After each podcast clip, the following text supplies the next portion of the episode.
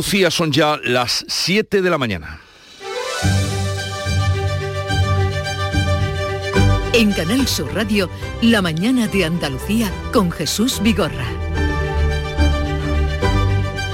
Buenos días queridos oyentes, es lunes 6 de febrero y un terremoto deja centenares de muertos en Turquía y Siria, todavía no se pueden contabilizar. El temblor de magnitud 7,4 ha sacudido esta madrugada, eran las 2 y 17 minutos, hora de Turquía, aquí, eh, allí eran las 4, aquí eran las 2, el sur de Turquía tembló, donde se cuentan por centenares los heridos y los edificios derruidos.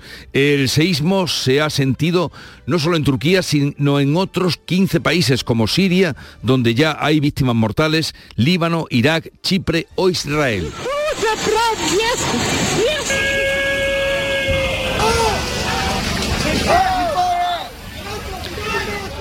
El comunicado del gobierno ha sido no ingresen a los edificios dañados después del terremoto, dejen las calles vacías para los vehículos de ayuda de emergencia, realicen sus comunicaciones a través de un servicio de mensajes cortos.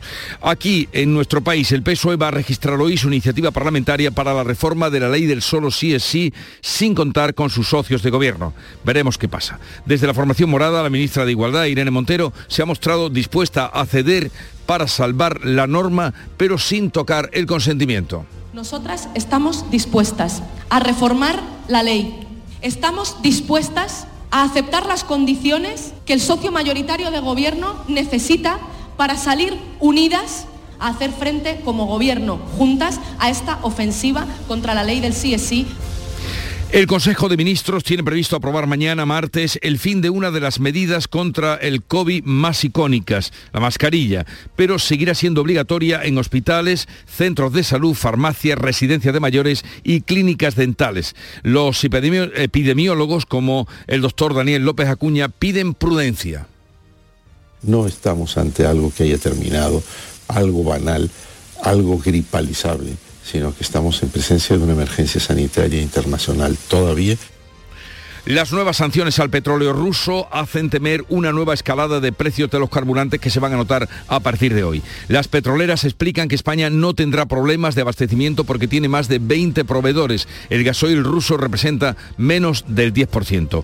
Y nuevo corte de tráfico hoy en la carretera de Sierra Nevada. La Junta retoma los trabajos para asegurar la vía después del derrumbe que sufrió hace una semana. Los vehículos podrán circular por franjas horarias. La primera será entre las 10 y las 11 de la mañana. En cuanto al tiempo, la predicción del tiempo indica tiempo seco y soleado con aumento de las nubes por la tarde en la vertiente mediterránea donde puede caer algún chubasco al anochecer. Máximas en descenso y vientos variables. Granada tiene activo ahora un aviso amarillo por frío y Cádiz lo tiene por oleaje. Pero vamos a ver con detalle cómo amanece en cada una de las provincias de Andalucía. En Cádiz, Salud Botaro. 9 grados tenemos esta mañana, llegaremos a los 18, cielos sin nubes. En el campo de Gibraltar, Ana Torregrosa. Aquí hasta ahora una temperatura bastante más alta, tenemos 14 grados, esperamos una máxima de 17 cielos cubiertos. ¿Cómo viene el día por Jerez, Marga Negrín? A esta hora tenemos 6 grados, los cielos van a estar despejados. Y en Huelva, ¿qué día tendremos, Sebastián Forero? En estos momentos tenemos 5 grados en la capital, cielos despejados, esperamos 18 grados en el Granado. ¿Cómo amanece Córdoba, Mar Vallecillo? Pues fresquita, con 2 grados y cielos despejados, la máxima prevista es de 18. En Sevilla, Pilar González. Tenemos algunas nubes, una máxima prevista de 20 grados, ahora 5 en la capital. ¿Cómo viene el día por Málaga, Alicia Pérez? Pues con pocas nubes, 11 grados hasta ahora en la capital, llegaremos a 17 de máxima. Y en Jaén, Alfonso Miranda. A la espera de los cambios de mañana, cielo despejado, 8 grados en la capital. ¿Y de lluvia? Nada, a la espera de mañana. Ni rastro. En Granada, Laura Nieto. No hay nubes tampoco en Granada. Eh, llegaremos hoy a los 17 grados, pero ahora mismo tenemos solamente uno. Un grado en Granada y en Almería, María Jesús Recio. Tenemos una máxima de 17, el cielo está despejado. Así viene el día, vamos a ver cómo está la situación en las carreteras de Andalucía. Nos atiende desde la DGT Patricia Riaga. Buenos días, Patricia. Muy buenos días. Pues arranca esta jornada de lunes y a esta hora van a encontrar tráfico creciente hacia los grandes núcleos urbanos, pero de momento sin retenciones ni en la red diaria principal ni en la secundaria. Recordamos, eso sí, que en Granada está abierta la A395, pero hoy a las 8 de la mañana van a haber cortes intermitentes en esta A395 debido a obras de mejora en la calzada. 7, 5 minutos de la mañana, enseguida vamos con la información.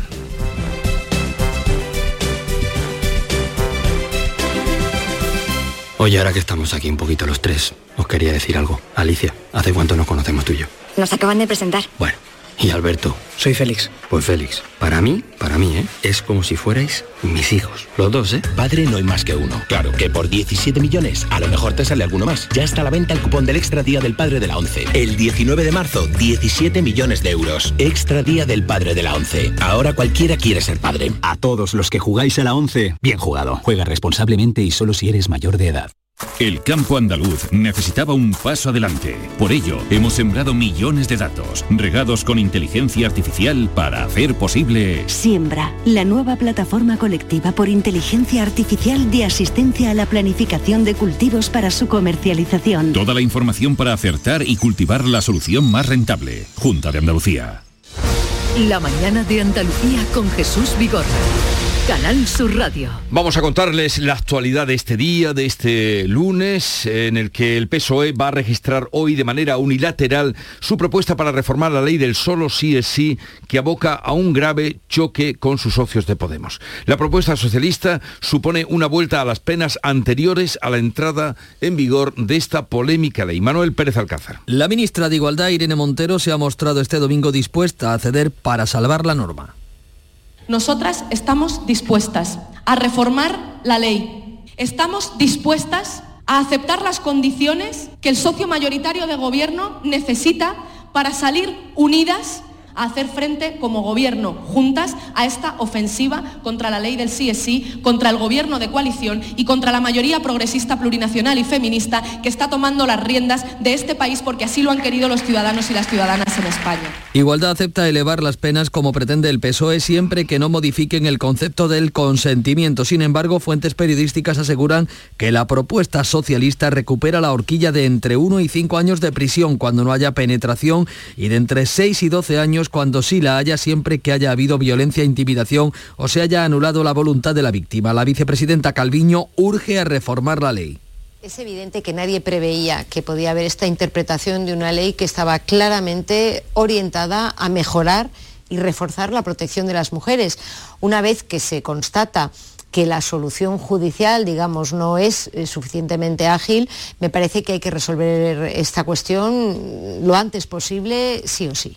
El PP vuelve a ofrecer sus votos para reformar la ley y señala a Sánchez como responsable último de las rebajas de condenas, pero no es el, único choque entre los socios del PSOE y Unidas Podemos. La ley del bienestar animal, que se debate el próximo jueves en el Congreso, reabre otro frente. Podemos acusa al PSOE de ponerse del lado de los maltratadores de animales por apoyar la exclusión de los perros de caza de esta norma. Y así las cosas, el Pleno del Tribunal Constitucional debate mañana el recurso contra la ley del aborto del gobierno gobierno de Zapatero 12 años después de que la recurriera el PP. Ana Giralde. El sector progresista mayoritario se decanta por rechazar el recurso frente a la sentencia del ponente, el magistrado conservador Enrique Arnaldo, que sostiene la inconstitucionalidad de una parte del artículo relativo a la información que se debe dar a las mujeres que quieran abortar. Y llegó el fin para las mascarillas. El gobierno aprueba mañana el fin de la obligatoriedad de las mascarillas en el transporte público, pero seguirá siendo, eh, seguirán siendo necesarias en hospitales, farmacias y residencias de mayores. Paco Ramón. El Consejo de Ministros valora la evolución positiva de la pandemia y el aumento de la población vacunada que reducen el riesgo de contagios. Los expertos llaman a la prudencia y recuerdan que la vacunación sigue siendo todavía muy necesaria, lo dice el epidemiólogo Daniel López Acuña. Y no retirarla en el medio de la temporada otoño-invernal, en donde estamos con un mayor número de contagios de infecciones respiratorias agudas. No estamos ante algo que haya terminado, algo banal, algo gripalizable, sino que estamos en presencia de una emergencia sanitaria internacional todavía La mascarilla seguirá siendo de obligado cumplimiento en hospitales, centros de salud, farmacias, residencias de mayores y en las clínicas dentales. Es recomendable también en los enfermos de riesgo, los inmunodeprimidos, con personas vulnerables y espacios concurridos. Por cierto, que la Agencia Europea del Medicamento puede dar autorización a la vacuna española ahora contra el COVID el próximo 20 de febrero. Hoy sube el precio de la luz este lunes a las puertas, además de una nueva subida de los precios de los carburantes. La luz sube este lunes casi un 77% hasta los 132 euros al megavatio hora. La entrada en vigor este domingo de las nuevas sanciones al petróleo ruso hace temer una nueva subida del precio de los carburantes. El litro de diésel podría llegar hasta los 2 euros con 20 céntimos y la gasolina hasta los 2 euros y medio. Desde comienzos de año los carburantes arrastran una subida superior al 15%. El sector de de las gasolineras avanza que la falta de oferta va a marcar los precios. Están hablando de 2 euros en el producto, eso lo va a marcar el mercado. Es decir, según la, cantidad de producto que haya en el momento, tanto la oferta como la demanda, pues es la que va a marcar los precios. Estamos en una situación excepcional y mientras la guerra no termine no va a haber una estabilidad en los mercados energéticos. El delegado de la Organización de Consumidores OCU, José Carlos Cutiño, aconseja buscar las gasolineras más baratas que la gasolina eh, desde principio de enero ha subido más de un 3% y va a seguir subiendo porque mm. además las limitaciones a las importaciones de Rusia hacen augurar que, se va a producir un exceso de demanda sobre la oferta y esto va a subir los precios. También en gasolinera hay posibilidad de mm. ahorros hasta el 20% según la que elijamos habrá subida de precios, pero la Asociación Española de Productores Petrolíferos garantiza el suministro. Pues atención que a partir de las 8 hablaremos con Jorge de Benito, que es el presidente de la Confederación Española de Estaciones de Servicio, a ver qué nos dice. Hoy está previsto que partan hasta Ucrania los primeros carros de combate que España envía al frente, mientras la factoría sevillana de Santa Bárbara ultima la puesta a punto de los cinco Leopards. El primer envío se trata de carros de combate M133 del ejército español que partirán del puerto de Bilbao hacia Polonia y de ahí los vehículos se desplazarán hasta el frente de guerra. En la factoría de Santa Bárbara, en Alcalá de Guadaira, se ultima la puesta a punto de cinco carros de combate Leopard que hace 10 años que no se utilizaban. Ucrania se prepara para una gran ofensiva rusa. El presidente Zelensky ha cesado a su ministro de Defensa por un nuevo escándalo de corrupción por la compra de suministros militares. Otro punto de tensión se vive entre Estados Unidos y China. La Marina estadounidense rastrea los restos del globo chino que derribó el ejército el sábado en aguas de Carolina del Sur. La administración Biden sufre una crisis interna por este asunto. Los republicanos reprochan al presidente el no haber actuado antes. El secretario de Transporte defiende la gestión. Es uh, inaceptable que China envíe globos de uh, vigilancia a los Estados Unidos, pero en cuanto al manejo de la situación, el presidente ordenó que se derribara solo cuando fuera seguro para los estadounidenses.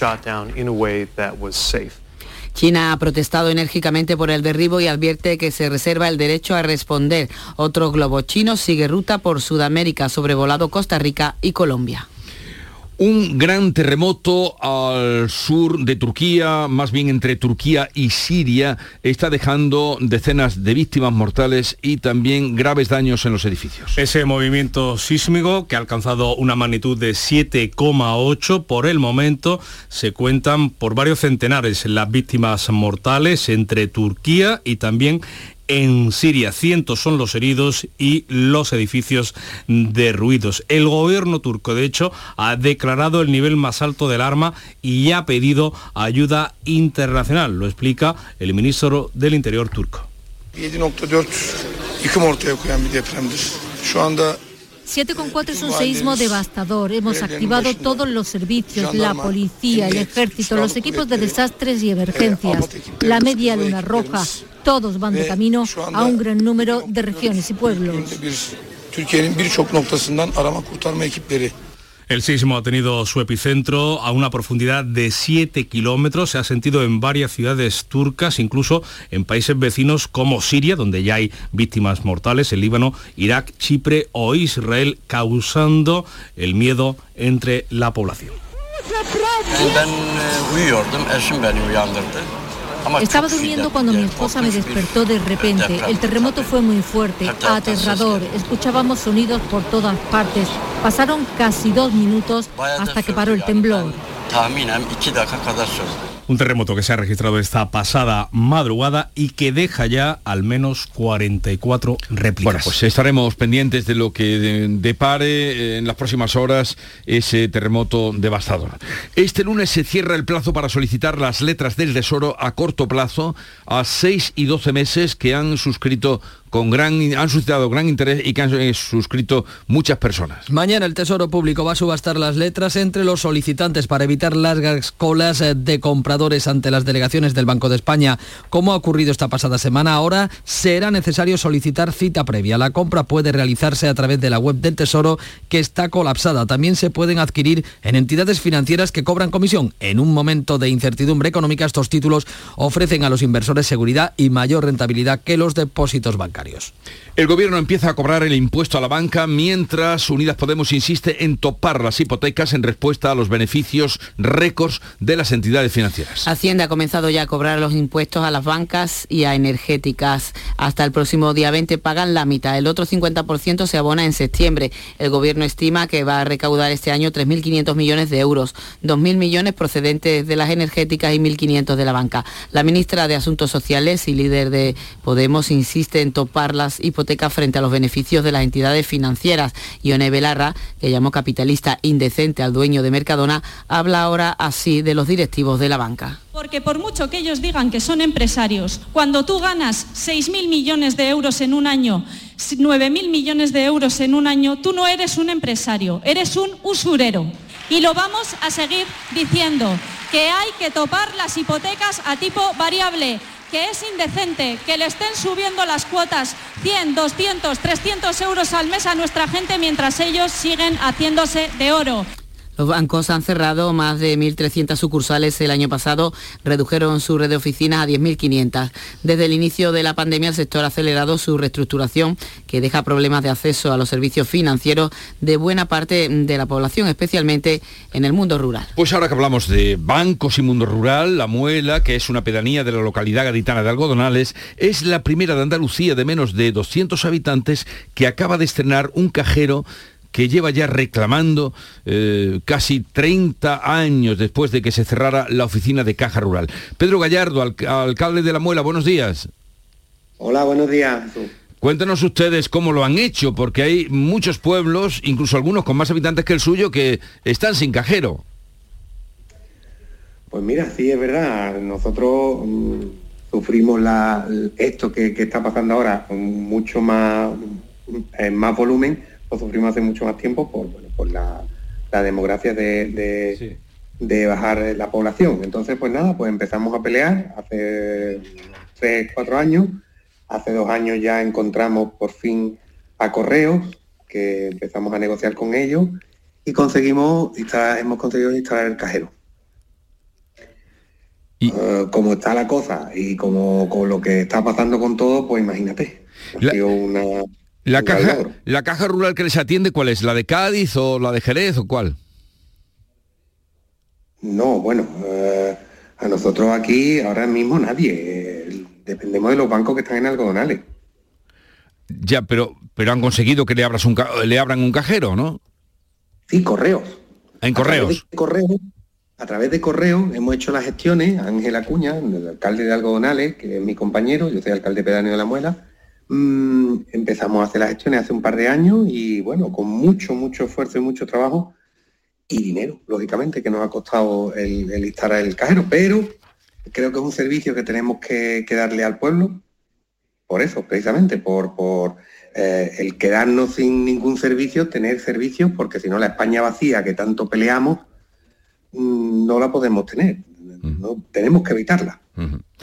Desde luego que sí, pues eh, felicidades, alcalde, y a toda la población de Algodonales que va a poder, eh, sobre todo la pedanía de la muela, suministrarse con el cajero que está en correos y que lo sepan muchos que nos estarán escuchando en toda Andalucía, que no tienen cajero, que si la muela lo ha conseguido, también ellos podrían conseguirlo. Alcalde, muchas gracias por atendernos. Pedro Gallardo. Muchas gracias, Jesús. Adiós. Pues se puede conseguir, mm, me vienen a la cabeza muchos, no me detendré en los que están esperando precisamente eh, que les atiendan con un cajero. La Guardia Civil ha recuperado el arma con la que un hombre ha sido apuñalado mortalmente a las puertas de su casa en Chiclana en la madrugada del domingo. El presunto agresor se ha entregado poco después en el cuartel de la Guardia Civil, ambos discutieron y la riña ha acabado en tragedia. En Málaga también ha sido detenido el presunto autor del atropello mortal de un hombre y una mujer en la pedanía beleña de Almayate tras confesar su participación en estos hechos. Y la policía investiga en la localidad granadina de Motril la muerte de una mujer cuyo cadáver apareció este domingo en el interior de su vivienda. Y la policía investiga en la localidad granadina de Motril la muerte de una mujer cuyo cadáver ha aparecido este domingo en el interior de su vivienda. Y a las 8 de la mañana vuelve a cerrarse la carretera de Sierra Nevada afectada por los desprendimientos de la pasada semana, eh, la carretera que sube de Granada a Sierra Nevada. Y por último, algo festivo, Rosalía ha ganado esta noche el segundo Grammy de su carrera, premio al mejor álbum latino, alternativo o de rock por este LP, este disco que estamos escuchando, Motomami. Y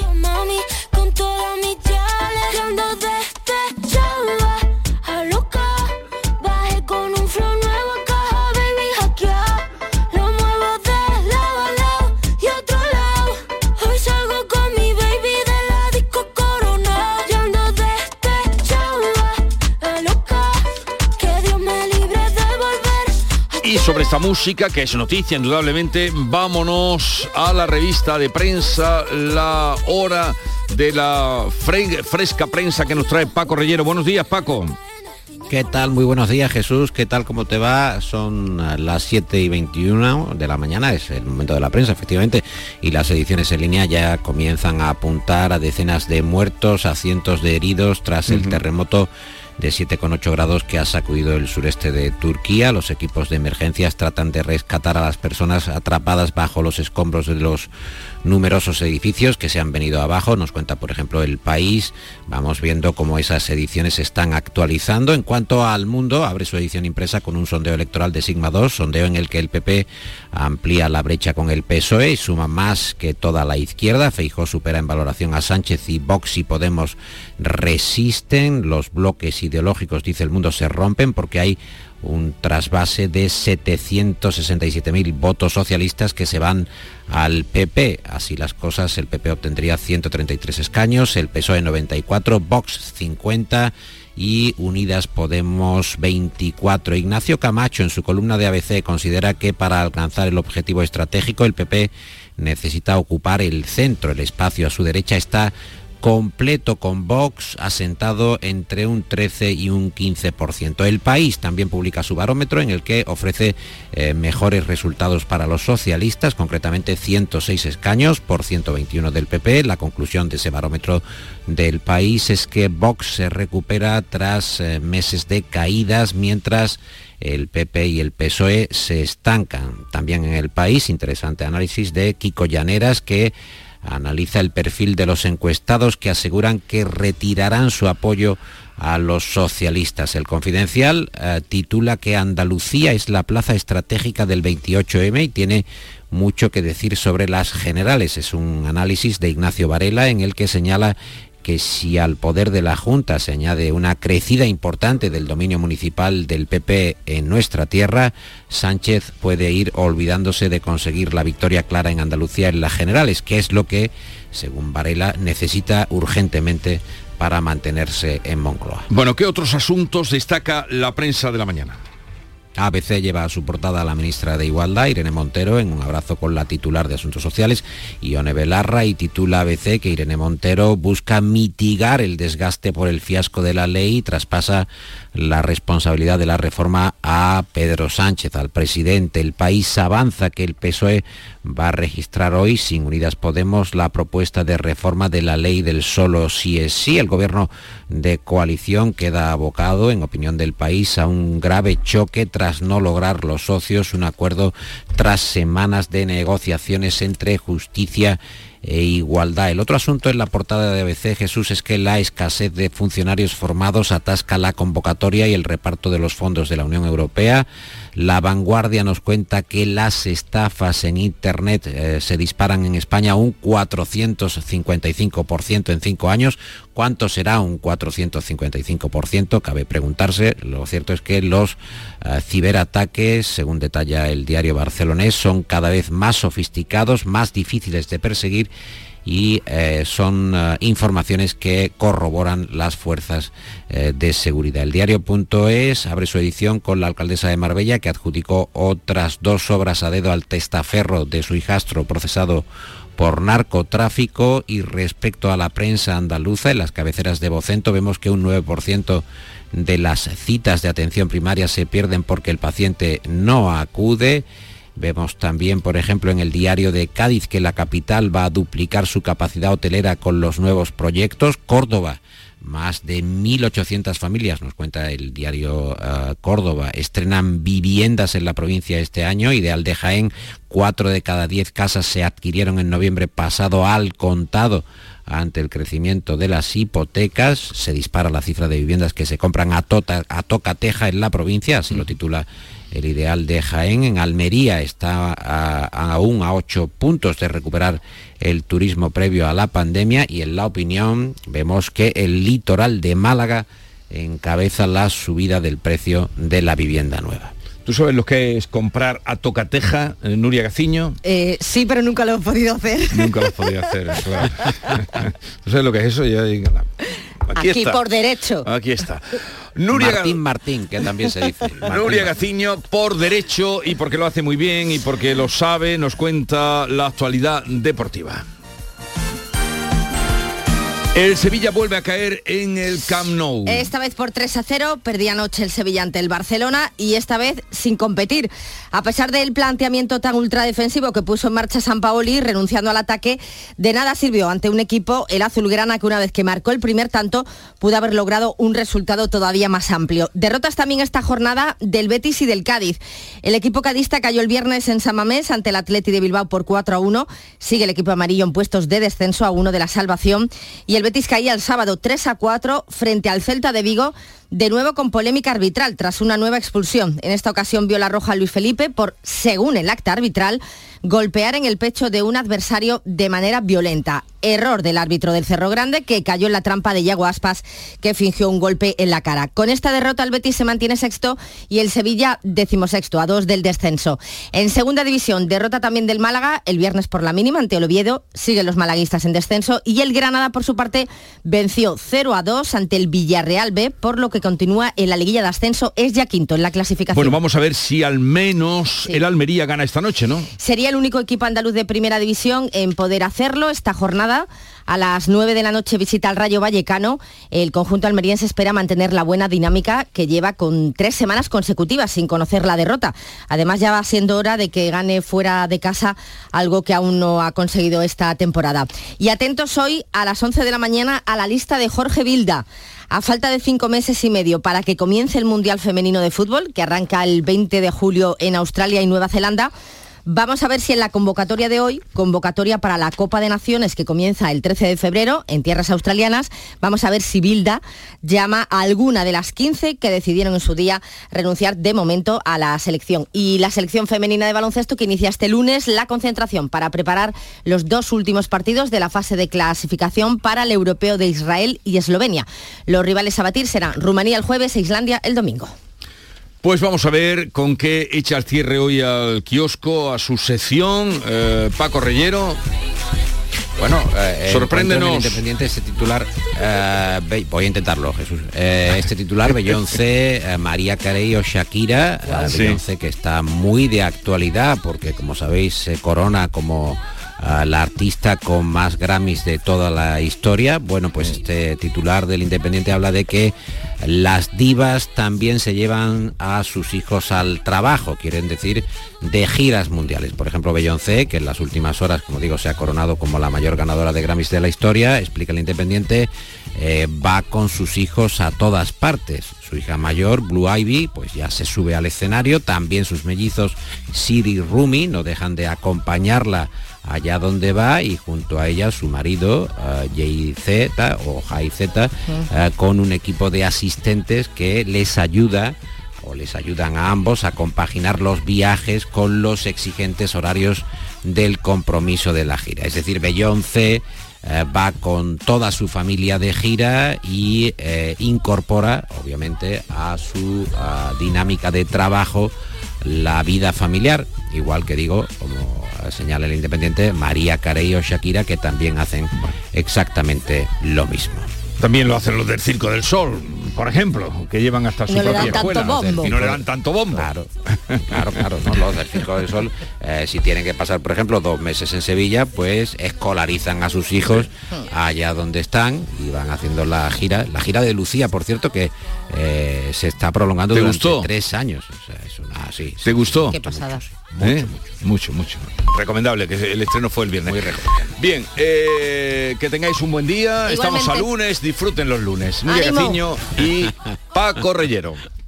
Que vaya muy bien. En Canal Sur Radio, La mañana de Andalucía con Jesús Vigorra.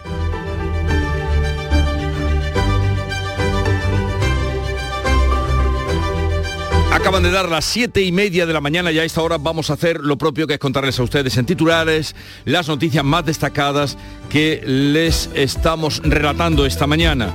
Un terremoto deja centenares, no hay números concretos, centenares de muertos en Turquía y Siria. Un temblor de magnitud 7.4, otros dicen 7.8, ha sacudido esta madrugada el sur de Turquía, donde se cuentan por centenares los heridos y los edificios derruidos. El seísmo se ha sentido en otros 14 países como Siria, donde ha afectado más directamente, donde ya hay víctimas mortales, también en el Líbano e Irak. Por otra parte, la reforma de la ley del solo es si ya es inevitable. El PSOE va a registrar su iniciativa parlamentaria sin contar con sus socios de gobierno. Desde la formación morada, la ministra de Igualdad Irene Montero se ha mostrado dispuesta a ceder para salvar la norma, pero sin tocar el consentimiento.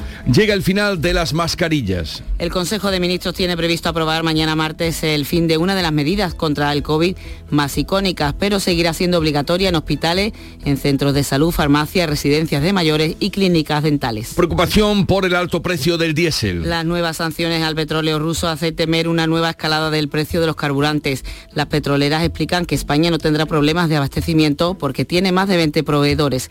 El gasoil ruso representa al menos el 10%. Nuevo corte de tráfico en la carretera de Granada a Sierra Nevada. A partir de las 8 de la mañana la Junta retoma los trabajos para asegurar la vía después del rumbe que sufrió hace una semana. Los vehículos podrán circular por franjas horarias, la primera entre las 10 y las 11 de la mañana. Y vamos ahora a recordarles el tiempo para hoy. Pues cielos poco nubosos, aunque aumentarán a cielos con intervalos nubosos por la tarde y posibilidad de algunos chubascos en el extremo oriental y en el litoral malagueño. Las temperaturas mínimas sin apenas cambios, las máximas van a comenzar a bajar de nuevo esta semana. Los vientos de levante con rachas fuertes en el estrecho de madrugada y a últimas horas. Gracias Ana. Vamos en un momento a las claves económicas del día. Son las 7.32 minutos de la mañana. Pipas Reyes son las pipas de siempre. Ahora encontrarás tus pipas Reyes más grandes, con más aroma, con más sabor y más duraderas. Tradición e innovación para traerte tus mejores pipas Reyes. Las del paquete rojo, tus pipas de siempre. Las claves económicas con Paco Bocet. Paco, buenos días. Buenos días. Buenos días, Paco. ¿Qué tal? Bien, bien, bien. Celebrando el lunes. Ahí está, comenzando semana. Comenzamos semana. Oye, ¿cómo se presentan estos días en clave económica? ¿Qué es lo tuyo? Pues mira, comenzamos efectivamente esta nueva semana y después de la tremendamente activa de la pasada, pues en esta no se esperan grandes novedades, ni tampoco grandes sorpresas en cuanto a la toma de medidas económicas. Podríamos decir que estamos ante una semana de transición, aunque no obstante sí vamos a tener datos a los que prestar eh, esa atención, especialmente en el entorno de la eurozona, como por ejemplo sus nuevas previsiones, los resultados de las ventas minoristas y la confianza inversora. Y en nuestro país vamos a hablar de producción industrial y de creación de empresas. Pues en este caso comencemos con las previsiones que eh, corresponden a la Comisión Europea, ¿no? Así es, el jueves la Comisión Europea va a publicar sus nuevas previsiones económicas y veremos qué cambios ofrece desde la última de noviembre. Mira, la Comisión publica cada año dos previsiones completas, lo hace en primavera y en otoño, y dos que denomina intermedias, que corresponden a invierno y a verano. Por tanto, la que va a publicar esta semana es la intermedia de invierno. Oye, ¿y qué incluyen estas previsiones intermedias? Pues dos indicadores fundamentales, el crecimiento PIB y la inflación, por supuesto por países y del conjunto de la zona euro, las que estima para todo el año y especialmente la del trimestre en curso que es este. ¿Y dónde está la relevancia? Pues en saber cómo está evolucionando la actividad económica en estos primeros meses del año, que como vemos está siendo muy débil, aunque se haya descartado la recesión y como la inflación igualmente importante en vista de la subida de tipos de las que ya hablamos suficientemente la semana pasada. Muy bien, luego tenemos ventas y confianza de los inversores que por cierto se van a publicar hoy. En efecto, hoy vamos a tener ya datos de cómo han ido las ventas minoristas en enero, tradicionalmente un mes muy complicado, y después el índice Centix de confianza de los inversores en la zona euro y naturalmente en nuestro país. Es posible que a tenor de la evolución del índice en los últimos meses, los resultados sean ligeramente mejores, lo que es importante en momentos como estos en los que, por ejemplo, no la volvemos a tener desde Europa con Estados Unidos y con China. Y es que la Comisión Europea está ultimando un plan de medidas para competir con Estados Unidos y subsidios que está otorgando para impulsar la transición energética. Ayudas que pueden tener un efecto colateral como por ejemplo la fuga de empresas, de inversores de la zona euro, de Europa, a Estados Unidos para beneficiarse de esas ayudas. Y este plan además no solo quiere hacer frente a la ayuda multimillonaria de Washington, sino también de China, que tiene también bastantes miles de millones en euros en esas ayudas y muchas veces de luego son opacas. Para finalizar, hablabas de creación de empresas en 2022 por parte del INE, aunque sabemos ya algunos datos adelantados, ¿no es así? Exactamente, en efecto Jesús, y es que en 2022 no fue un buen año para la creación de empresas en nuestro país. Cayó un 1,9% frente a 2021. Los concursos crecieron un 21% más. Ya analizaremos mejor a lo largo de la semana los números de la creación de empresas. Eh, pues ya lo iremos contando, como ustedes saben, todos los días, 7.32, 7.33. Aquí están las claves económicas de Paco Vocero. Que tengas una buena semana, Paco. Igualmente. Un abrazo. Oye, que compre, que compre letras del tesoro. Ah, pero bueno, bueno, bueno, pero las letras del tesoro no las administran los bancos. Bueno, las administran los bancos, sí. no, te pregunto, porque esto, esto de las... tú las puedes comprar, pero tú las puedes comprar directamente en la web del tesoro pero lo que pasa es como la han como la han saturado es por lo que estamos viendo estas colas que parecen de otro tiempo no las colas de, sí, la época de, de Pérez Galdós en el caserón de Alcalá, allí en Madrid, sí. Las colas de quienes las compran en ventanilla directamente del Banco de España, pero tú las puedes comprar, bueno, tú y todos nosotros, sí. las podemos comprar en, en, a través de la web del Tesoro. De todas formas, esto es una broma también, ¿eh? No vayamos a pensar que nos llevamos comisión de la No, no, no, no, no, hace bien en traerlo, hace bien en traerlo porque es una cosa rara, muy rara, eh, eh, esas colas que no se han visto en otro tiempo. No, lo que te quería decir es que si los bancos tu banco, el banco que tiene cada uno, le puede comprar esas letras del tesoro. Claro, por, por supuesto que te las puede comprar. Lo que pasa es que vaya incluido una comisión adicional por esa compra, por supuesto. Y las comisiones de los bancos no están bajas. ¿eh?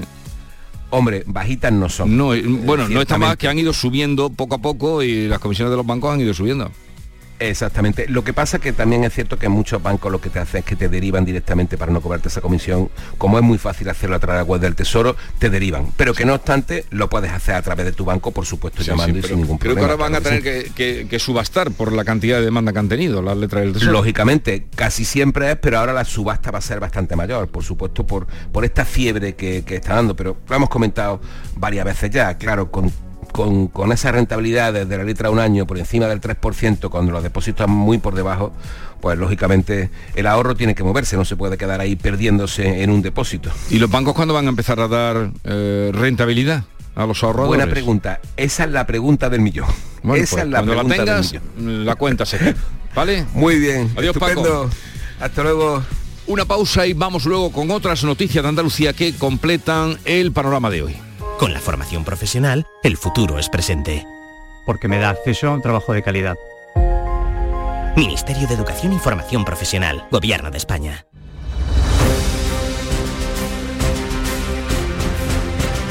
Vamos con otras noticias. El primer media distancia que hoy salga de Madrid hacia Jaén será el primer tren afectado por las obras que Adif está realizando en la línea de Alcázar de San Juan Jaén, en concreto sobre un puente metálico a la altura de Mengíbar. Y esto ¿Cómo lo van a notar los viajeros, Alfonso Miranda? Pues mira, escucha, el tren sale de Chamartín a las 9 y 10 de la mañana Sí. y todos sus pasajeros se van a bajar en Linares Baeza para montarse en un autobús hacia la capital jienense. Las obras de mejora del puente metálico va a provocar que el viaje entre Madrid y Jaén se alargue hasta las 5 horas. En sentido inverso, el primer tren afectado será el que salga de la capital jienense a eso de las 4 menos cuarto de la tarde. Sus pasajeros están citados a esa hora, pero para hacer en autobús el viaje hasta Linares Baeza, donde les esperará el tren de media distancia hasta Madrid. O sea, que hoy el tren o los viajeros que vengan de Madrid a Jaén van a salir a las 9 y 10 y van a llegar a las 5 de la tarde. Pues aproximadamente, pues eso, 5 horas de viaje. No, no, más de 5 horas. No, no, llegan, eh, no, no, llegan, son 5 horas de viaje. Ajá. ¿Vale? ¿A qué hora llegan a Jaén? Pues eh, 9 y 5 son 14 a las 2 y 10 de la tarde. Sí. Que ya está bien. Bueno, esperemos que arreglen pronto, pronto lo, de, lo del puente. Sí, el lunes. Comienza el Salón de Innovación en Hostelería y Turismo, que se ha celebrado la primera semifinal de Carnaval de Málaga. Alicia Pérez, cuéntanos. Muy bien, pues un encuentro que se va a celebrar hoy en el Palacio de Ferias y Congresos de Málaga. Eh, que se va a desarrollar en 19.000 metros cuadrados y que reúne a empresas y profesionales, a jefes de cocina, a gerentes, sumiller, pero también a exportadores e importadores. Y se trata precisamente de eso, de que trabajen juntos y de que nos enseñen las soluciones tecnológicas más innovadoras para mejorar tanto la hostelería como el turismo. Esta mañana se reanudan las clases en la Facultad de Trabajo Social de la Universidad de Huelva, donde continúa el tremendo dolor todavía por el fallecimiento el pasado martes de tres de sus alumnos en el incendio de una vivienda en la capital. Se declaró el luto de tres días y hoy vuelven. Sebastián Ferrero. El equipo docente de este grado universitario prevé dedicar, si fuera necesario, Jesús, la primera sesión de este nuevo semestre al apoyo psicológico profesional para los estudiantes. En la facultad también se ha habilitado un espacio en el que compartir el duelo para los alumnos que perdían la vida en el incendio. Lo describen desde la universidad como un lugar de homenaje y respeto a las víctimas para el alumnado y en general para toda la comunidad universitaria. Un lugar para recordar y honrar a las víctimas, abierto también a la expresión y al recogimiento. El Ayuntamiento de Algeciras pone en marcha un proyecto para que mujeres víctimas de violencia de género reciban formación en el puerto. Ana Torregrosa. El puerto de Algeciras es uno de los principales motores económicos de la ciudad y puede también convertirse en un espacio de oportunidades para mujeres víctimas de violencia de género. Esto es lo que pretende el ayuntamiento algecireño con un proyecto en el que ya trabajan para ofrecer formación a estas mujeres en las instalaciones portuarias de cara a su futura inserción laboral, bien como azafatas de barco, con trabajos en tierra o en empresas auxiliares portuarias. Es un proyecto piloto en el que está prevista la participación de 20 mujeres. Cuenta con 30.000 euros financiados parcialmente con cargo a los presupuestos generales a través del Pacto de Estado contra la Violencia de Género. Seis películas participadas por Canal Sur, galardonadas en nueve categorías en los premios Carmen del cine andaluz que se entregaban este sábado en Almería, Auditorio Maestro Padilla. Modelo 77 de Alberto Rodríguez arrasó y María Galeana recibió el premio de honor. María Jesús Recio. Modelo 77, el drama carcelario dirigido por Alberto Rodríguez, se alzó con 13 de las 14 estatuillas en las que estaba nominada la película, entre ellas Mejor Película y Mejor Dirección. También premios para Las Gentiles, La Maniobra de la Tortuga o El Universo de Oliver y para una almeriense, Nuria Vargas, galardonada a la Mejor Dirección Nobel por su documental Controverso, en un año de los mejores del cine andaluz 2022. El premio de honor para María Galeana, que hacía esta petición. Si esto supusiera el que aparezcan personas que sean tan entusiastas del cine, que estén dispuestas a producir películas, a, a hacer cosas. En ese sentido sí sería importante. Que siga el buen momento del cine andaluz, pedía. María Galeana, que estuvo genial, dijo cuatro Maravillosa, cosas. sí. Estuvo- ¿Tú estabas allí? Sí, muy bien, muy bien, Y, y el, de- eh, el quite fue ya de cumbre, ¿eh? cuando dijo, y esto, refiriéndose a la estatua que era muy pesada, se habían quejado, dice, y esto me lo mandáis por el cosario. Sí. Hizo mutis Qué maravillosa María Galeana. Se vivieron momentos muy emotivos y muy bonitos Sí. ¿eh? en la gala, Sí. sí. Vamos a hablar- La almeriense estaba muy emocionada, Sí. Nuria Vargas. Eh, vamos a hablar luego con María Galeana a partir de las 11 de la mañana. Eh, Sevilla entra en la semana de los Goya. El Ayuntamiento de Sevilla y la Academia de Cine han diseñado una agenda de actividades de aquí al sábado, cuando se van a celebrar esa entrega de los Goya. Pilar González. Pues sí, desde hoy y hasta el día de la gala, sevillanos y turistas pueden pasar por el ayuntamiento para hacerse una fotografía con una réplica de un premio Goya y descubrir también una recreación exacta del fotocol. Además, las noches previas se va a proyectar cine en la muralla de la Macarena, también en la Zapata de Triana junto al río y en la fachada del ayuntamiento. Desde hoy también hay encuentros gratuitos y abiertos al público con creadores y protagonistas premiados y sevillanos como Alberto Rodríguez de Modelo 77 o Benito Zambrano de Solas en el Alcázar el mismo día de la gala, pero por la tarde habrá un encuentro con la actriz francesa, francesa Juliette Binoche, que este año es Goya Internacional. Pues así vienen las vísperas de los Goya en Sevilla, que serán el próximo, el próximo sábado. Nosotros hoy tenemos muchas cosas que contarle y entre otras eh, la subida del carburante, de los carburantes que empiezan hoy, tema que abordaremos a partir de las 8 con el presidente de la Confederación Española de Estaciones de Servicio. Tiempo ahora para la información local. Atentos. Si necesita En la mañana de Andalucía de Canal Sur Radio, las noticias de Sevilla. Con Pilar González. Buenos días, Sevilla se vuelca desde hoy con el cine español, con actividades y citas en torno al cine y sus protagonistas de aquí al sábado, cuando se celebra la Gala de los Goyas. En la otra cara de la realidad, los vecinos de Barrios Hartos, que llevan todo el fin de semana protestando y seguirán así por los continuos cortes de luz en sus casas. En deportes, mal fin de semana para Betis y Sevilla. Enseguida los detalles, antes el tráfico. Hay retenciones en la entrada a la ciudad por la autovía de Huelva de 5 kilómetros, uno por el patrocinio, dos por la autovía de Utrera y uno por la de Coria. Un kilómetro también en el centenario sentido Cádiz y en el interior de la ciudad el tráfico es intenso en las avenidas de entrada. En cuanto al tiempo, y tenemos algunas nubes, viento variable y las temperaturas mínimas suben. Vamos a alcanzar una máxima de 18 grados en Morón, 20 en Écija, Lebrija y Sevilla. A esta hora 5 grados en la capital.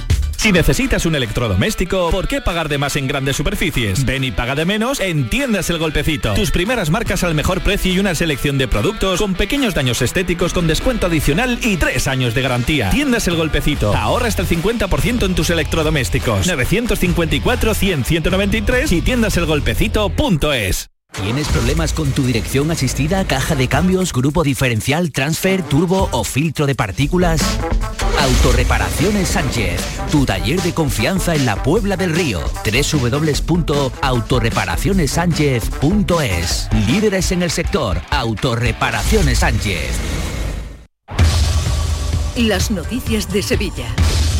Canal Sur Radio. Entramos en la semana de los Goya. El Ayuntamiento y la Academia de Cine han diseñado una agenda de actividades de aquí al sábado cuando se celebra la gala. Desde hoy y hasta ese día, sevillanos y turistas se pueden pasar por el Ayuntamiento y hacerse una fotografía junto a una réplica del premio Goya y descubrir también una recreación exacta del fotocol. Además, en las noches previas se va a proyectar en la muralla de la Macarena y en la Zapata de Triana imágenes de películas nominadas. También en la fachada del Ayuntamiento se van a ver trailers de estas cintas, actividades todas para participar, como dice el alcalde Antonio Muñoz. Sin lugar a dudas, Sevilla va a ser esta semana la capital española del cine. Esta semana toca celebrar los Goyas, con numerosas actividades, sesiones con la industria andaluza del cine, encuentros con los nominados, incluida Juliette Binoche, o proyecciones de películas. Y como colofón, la gala de los Goyas el sábado en nuestro Palacio de Congreso. Además, hoy comienza un encuentro gratuito con profesionales sevillanos del mundo del cine, ganadores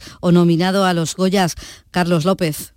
Serán tres jornadas de charlas y encuentros hasta el miércoles, bajo el título Soy Sevilla, Soy Cine. Nombres propios como los directores Alberto Rodríguez o Benito Zambrano ofrecerán un recorrido por los entresijos y anécdotas del cine con sello local, con títulos sevillanos que han hecho historia en el cine español. Desde Solas, la primera cinta hispalense premiada con un Goya hace ahora 25 años, hasta Modelo 77, que acude a la gala del próximo día 11 con 16 candidatos candidaturas. Estos encuentros son por la tarde y en Marqués de Contadero. La Academia de Cine va a contar con jóvenes con discapacidad en esta gala de los Goya. Estos días realizan cursos de formación y se preparan para saber atender a los invitados. Uno de ellos es Paco España, tiene síndrome de Down y estudiante de la Escuela Danza Móvil. Tengo 23 años. Estoy muy contento porque voy a ser azafato a los premios Goya. Voy a abrir las puertas para recibir a los famosos y acompañarle a la alfombra roja. Además, el ayuntamiento y la academia llevan al cine a unos 900 escolares a partir del miércoles en los cines Nervión Plaza. Van a poder además compartir tiempo con protagonistas de estas películas que vean. 7 de la mañana y 49 minutos. ¿Piensas en comprar moto? Del 10 al 12 de febrero no te pierdas Moto Andalucía, el salón comercial de la motocicleta. Motocicletas y equipamiento con grandes ofertas. Ven a Moto Andalucía en el Estadio La Cartuja, tu mejor opción de compra. Entradas a la venta en motoandalucía.es. En febrero, Tomares se convierte en el centro del análisis de la actualidad nacional con España a debate. Este jueves 9 de febrero, el filósofo José Antonio Marina te invita a reflexionar sobre la sociedad del aprendizaje. Auditorio Rafael de León, 20 horas, entrada libre hasta completar aforo. Síguenos también en streaming. Ayuntamiento de Tomares. Tomares como a ti te gusta. En Canal Sur Radio, las noticias de Sevilla. El colectivo Barrio Sartos celebra hoy una asamblea tras un fin de semana de protestas e incluso un encierro en el centro cívico, cívico de su eminencia. Protestan por los continuos cortes de luz que sufren en sus domicilios. Además, están preparando protestas coincidiendo con los grandes eventos programados en Sevilla. Lo cuenta Laura Cárdenas, portavoz de este colectivo. Los cortes de luz, que nos tienen 20-22 horas al día sin luz y que es un problema puntual que mañana que mañana y que llevan las instalaciones 50 o 60 años sin mantenimiento sin renovar, ha aumentado la, la población y está la gente que no tiene luz pagando factura de 200 euros. Nueva jornada de huelga hoy de los controladores del aeropuerto de Sevilla. Advierten de que el conflicto se puede extender a Semana Santa si la empresa no negocia. Reclaman mejoras laborales y salariales. Lo dice el portavoz del sindicato USTEA y controlador de Sevilla, Goyo Claras. Bueno, entendemos que esto va a ir para largo, que esto llegará a Semana Santa posiblemente llegue también hasta verano. En principio solo tenemos convocadas hasta los lunes de febrero, pero a medida que pase la semana seguiremos considerando ampliar más días y mayores medidas de acción sindical. Y Renfe adapta desde hoy el servicio alternativo de transporte para los trenes de media distancia Sevilla-Málaga y estaciones intermedias de recorrido.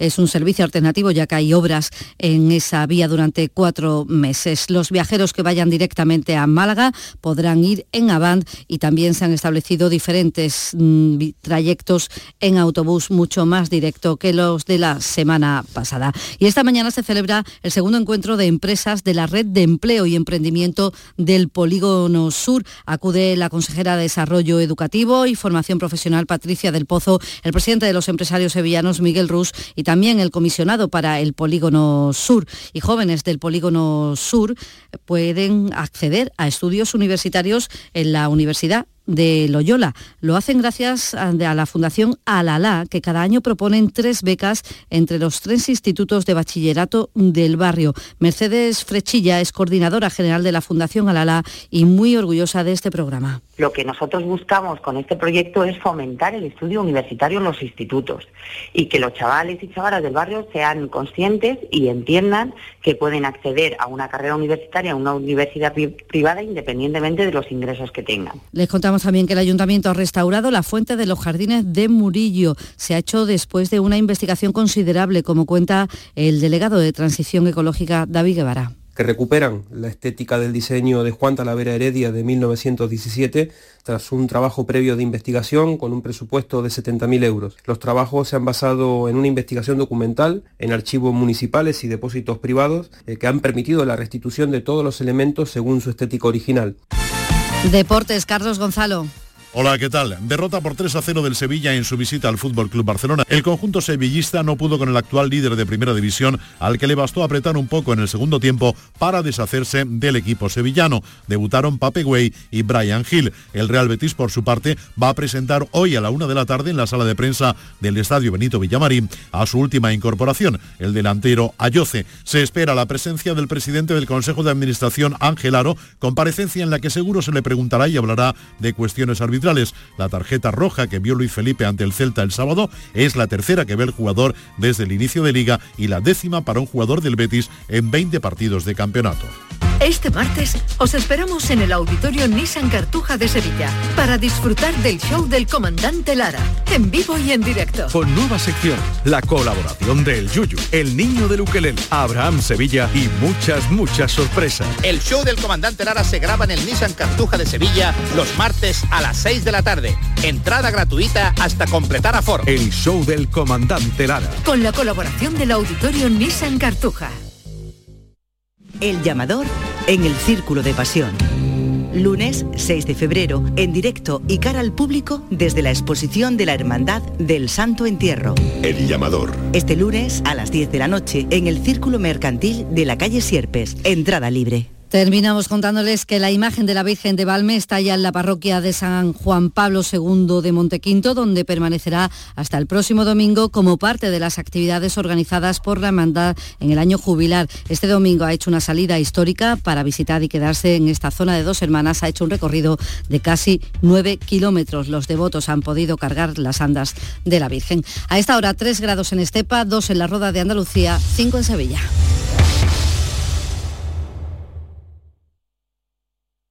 Escuchas La mañana de Andalucía con Jesús Vigorra, Canal Sur Radio. Aquadeus, el agua mineral natural de Sierra Nevada, patrocinador de la Federación Andaluza de Triatlón, les ofrece la información deportiva. 8 menos 5 de la mañana, Nuria Gaciño, buenos días. Hola, ¿qué tal? Muy buenos días. La jornada de los nuestros en primera, como diría Rosalía, ha acabado malamente. Una monería, a ver si hoy lo arregla el Almería. De nuevo el Sevilla fue incapaz de ganar en el Camp Nou y llevan unos 20 años, pero lo peor es que esta vez no compitió, no dio su mejor versión ni mucho menos. Dura derrota por 3 a 0 ante el Barcelona con un sistema excesivamente defensivo. Prueba de ello son las palabras del capitán Rakitic nada más terminar el encuentro. Para poder sacar algo del Camp Nou tenemos que ser mucho más valientes, ¿no? Eh, esperar tanto, al final un equipo como el Barça tarde, o temprano te, encuentra y aprender de ellos, levantarnos pronto eh, y tenemos que sacar puntos ya. Hay que atreverse muchísimo más, hay que intentar, eh, pues aunque sea difícil, quitarle la posesión ¿no? y llegar mucho más arriba y eso no hemos conseguido hoy. Se renunció al ataque desde el primer momento y cuando San Paoli quiso revertir la situación, el extenso papel que le pasó a Joan Jordán con los cambios a seguir no dio el resultado esperado. Meter a Rakitic para sumar un volante más delante de, de Pat Gay y de, Jordan para generar superioridades en el centro y, tener dos extremos cerrados que, nos garanticen un poquito más de profundidad, ya que el plan del primer tiempo no, nos permitió adelantarnos mucho. Eh, intenté por lo menos tener un poquito más de control, pero bueno, no se dio. Una imagen insólita, la de Joan Jordán leyendo el papel mientras recomponía al equipo. Mal el Sevilla, que ocupa la decimosexta posición a dos puntos del descenso, y mal el Cádiz y el Betis. Los verdiblancos cayeron el sábado 3 a 4 frente al Celta de Vigo, de nuevo con expulsión en las filas verdiblancas. Esta vez le tocó la roja a Luis Felipe, que según el acta arbitral, golpeó en el pecho a un adversario de manera violenta. Viendo las imágenes, el árbitro del Cerro Grande se equivocó, puesto que Luis Felipe le quita el balón a aspas de las manos, pero el delantero del Celta se tira al césped fingiendo un golpe en la cara y el que cae en la trampa, lógicamente, ha sido, en este caso fue en su momento el árbitro del Cerro Grande. Una auténtica deslealtad para el técnico Manuel Pellegrini. Me parece de una lealtad de Tiago Aspa, pero imperdonable. Yo creo que una de las cosas que tiene que mejorar la liga es la falta de lealtad de los jugadores al gritar, hacerse, al hacerse los, golpeados para que, para que salga el bar. Luis Felipe va con todo el brazo, quizás con impulso, al sacar el balón de la mano, se lo golpea, la mano y se agarra la cara como si le hubiera golpeado en la cara y puede cualquier imagen que no le toca en la cara. Yo creo que eso es una lealtad entre jugadores de profesión, pero admirablemente repudiable, digamos. Muy mal, Yago Aspas. Con esta derrota el Betis se mantiene sexto y por su parte el Cádiz cayó el viernes en San Mamés ante el Atleti de Bilbao por 4 a 1. Los errores le costaron caro a los de Sergio González. Pero hemos tenido dos errores en los que nuestros errores nos han costado gol y los errores de ellos, recuerdo una de Roger en la primera parte, que es una acción que queda ahí que puede quizás meter el 2-2, sus errores no les han costado goles y los nuestros nos han costado goles. Sigue el equipo amarillo en puestos de descenso, a uno de la salvación. En segunda derrota también del Málaga el viernes por la mínima ante el Oviedo. Siguen los malaguistas en descenso y sigue el enfado de la afición malagueña, algo que Sergio Pellicer entiende. Está claro que hay un ambiente eh, de crispación y la. pero vamos, con, con, todo razonamiento para la afición. Eso lo entiendo y es un día de ya lleva mucho, ¿no? Y es un día sobre todo de tragar veneno y nosotros los profesionales lo que tenemos, como dije, ¿no? Tenemos que transmitir, no lo hemos transmitido. Y el Granada venció 0-2 al Villarreal B, por fin ganan los de Paco López fuera de casa. Sí, por fin, quiero decir, aunque nosotros tratábamos de, poner el foco más en el trabajo y no en el resultado, pero es cierto que, se generaba el rum rum de no ganar fuera de casa, pues es una forma también de, quitarnos esa, esa, losa. Muy merecido tienen los chicos esta, esta victoria, pues a, a darle continuidad. Y el Almería juega esta noche en Vallecas a las 9, a ver si los de Rubi consiguen un resultado positivo fuera de casa. Vamos a ver si podemos intentarlo este lunes y la sensación que tenemos todos en el equipo y bueno, yo creo que todos y en general vosotros, la afición, es que el equipo ahora es un equipo serio. A ver si mantiene la buena dinámica el Almería hoy frente al Rayo. Aquadeus, ahora más cerca de ti, procedente del manantial Sierra Nevada, un agua excepcional en sabor, de mineralización débil que nace en tu región. Aquadeus Sierra Nevada es ideal para hidratar a toda la familia y no olvides tirar tu botella al contenedor amarillo. Aquadeus, fuente de vida, ahora también en Andalucía.